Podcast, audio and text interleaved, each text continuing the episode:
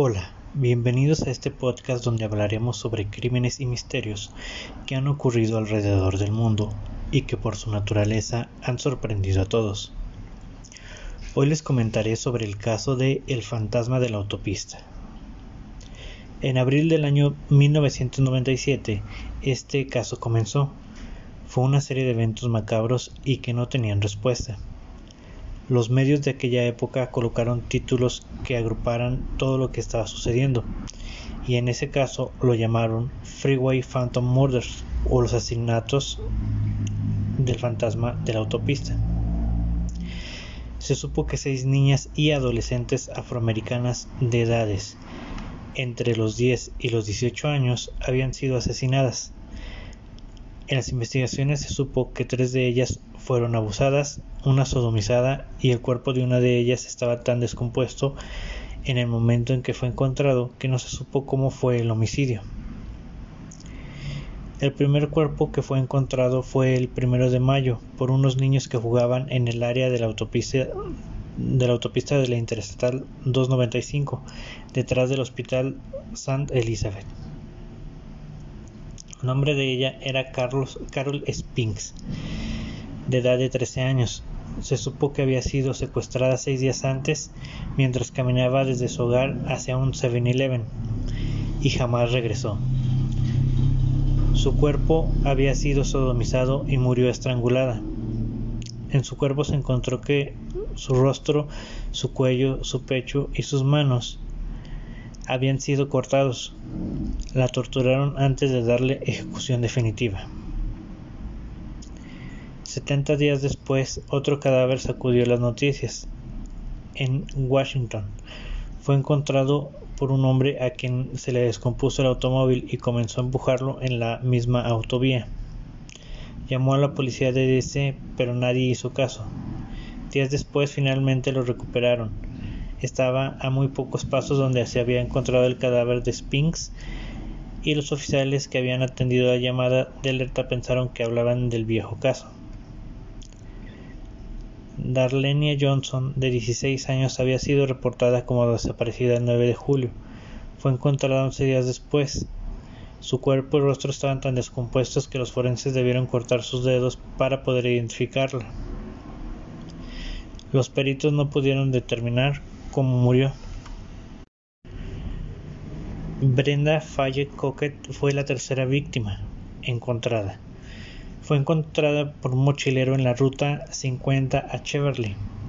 Los restos aparecieron nueve días después de que el crimen de Johnson se conociera. La causa de muerte fue estrangulamiento y se supo que antes su homicida había abusado de ella. Entre la ropa de la víctima se encontró unas fibras verdes que coincidían con las que encontraron en el cuerpo de Carol Spinks. Tenían la primera prueba en común, la pequeña Brenda había sido secuestrada cuando iba a comprar alimento para los tres perros de la familia. Después de que pasara un tiempo, la madre salió a buscarla. Desesperada, al rato el teléfono de la casa sonó. Era la misma Brenda. Habló con su hermana de siete años que se había quedado en casa esperando noticias. Le dijo que un hombre blanco la había secuestrado y que estaba en algún lugar de Virginia. Casi una hora después de esta llamada volvió a llamar. Esta vez el que atendió fue el novio de la madre. Le preguntó si sabía en qué parte de Virginia estaba. Ella en la llamada le comentó no y le hizo la, siguiente pregunta. ¿Sabes si mi mamá me vio? Eh, el, hombre le el novio de la mamá le contestó, ¿cómo podría verte si estás en Virginia? Pon al hombre al teléfono. Eh, la chica eh, solamente se limitó a decir bueno nos vemos y la comunicación se cortó. El cuerpo de Brenda se encontró ocho horas después. El asesino había lavado sus pies después de matarla. Romaine Jenkins, hoy de 75 años que investigó el caso durante años, se desvela aún hoy pensando sobre qué pudo ocurrir con las niñas y tiene una teoría respecto al extraño llamado. De acuerdo con una investigación hecha por The Washington Post, el criminal conocía a la madre y tenía que asegurarse de que no lo hubiera visto con la niña. Nemoshina James, de 12 años, fue la que continuó en la lista. el 1 de octubre de 1971, un adolescente de 16 años la encontró. Su piel se encontraba tibia. Tenía solo dos horas desde que la habían asesinado. También se supo que, como en las, a las anteriores víctimas, había sido abusada y estrangulada. A partir de este caso fue cuando la prensa comenzó a hacer presión sobre la policía para que resolvieran aquel misterio. Un mes y medio después se encontró a la quinta víctima, Brenda Woodward, de 18 años. El 15 de noviembre de mil... había sido declarada desaparecida por su familia. Se había detenido en Ben's Chili Bowl junto con un amigo. Eh, su cuerpo había sido tapado con terciopelo rojo y los botones de su abrigo habían sido arrancados. A ella la habían abusado, la estrangularon y la apuñalaron en cuatro ocasiones. Una nota estaba en su interior, eh, la cual decía lo siguiente: Este es el resultado de mi, este es el resultado a mi insensibilidad por las personas, especialmente por las mujeres. Admitiré los demás, refiriéndose a los crímenes, cuando me atrapen, si es que pueden. Y llevaba la, la firma que lo haría famoso, Fantasma de la Autopista. Se la había dictado a Woodward, quien debía escribirla antes de ser ultrajada y terminada por su homicida. El último de la serie ocurrió el 6 de septiembre de mi, cuando ya todos habían creído que la saga mortal había finalizado. Diane Williams, de 17 años, había estado en la noche anterior con su novio, quien la acompañó hasta la parada de autobuses para que regresara a, su casa. Fue estrangulada y abandonada en la, en la Interestatal 295. Pese a los esfuerzos de Jenkins y su grupo de investigadores, el FBI decidió crear una oficina especial para seguir los casos que llegó a tener la atención de 100 agentes federales exclusivos. Tuvieron varios sospechosos, hicieron varios interrogatorios, pero en ningún caso se tuvo las pruebas suficientes para siquiera comenzar una línea de acusación. Los perfiles que sacaron los del FBI como la inspectora fue que era alguien muy inteligente, que sabía cómo empezar una conversación, persuasivo, educado y con un grado cierto de educación. Vivía solo o con una mujer mayor de acuerdo con los estudios. Con uno de los sospechosos usaron el famoso suero de la verdad, pero estaba limpio y no tenía nada que ver con el caso. Parecían estar cada vez más lejos de atrapar al responsable. Robert Atkins fue el principal de todos los que estuvieron bajo la lupa detectivesca.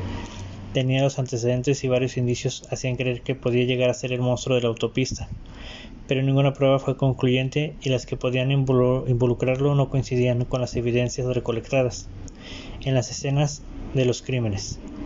Él murió en el 2014. Jenkins es quizá la persona que más conoce sobre el caso y nunca creyó que Haskins fuera el asesino que tanto ella y su equipo así como los federales estaban buscando. Otra pista los condujo en esa misma época hacia una banda que cayó por crímenes similares. Se le conoció como la Green Vega, en referencia a un automóvil verde Chevrolet con esa denominación. Dos de esos cinco integrantes cayeron y se pensó que quizá entre ellos estuviera el fantasma, pero no todas sus declaraciones eran verosímiles. Pero fueron extraídas por ellos de los diarios que relataban cada día detalles escabrosos de cómo había sido liquidada las niñas. Quizá buscaban una negociación con las autoridades para que rebajaran sus condenas. Pasaron los años, pero Jenkins no se dio por vencida, y en 1990 con una nueva tecnología disponible que exigió que se hicieran nuevos testeos de ADN sobre la nota que selló en el bolsillo de Woodward, pero las pruebas habían sido guardadas en mal estado y nada pudo sacarse de ellas.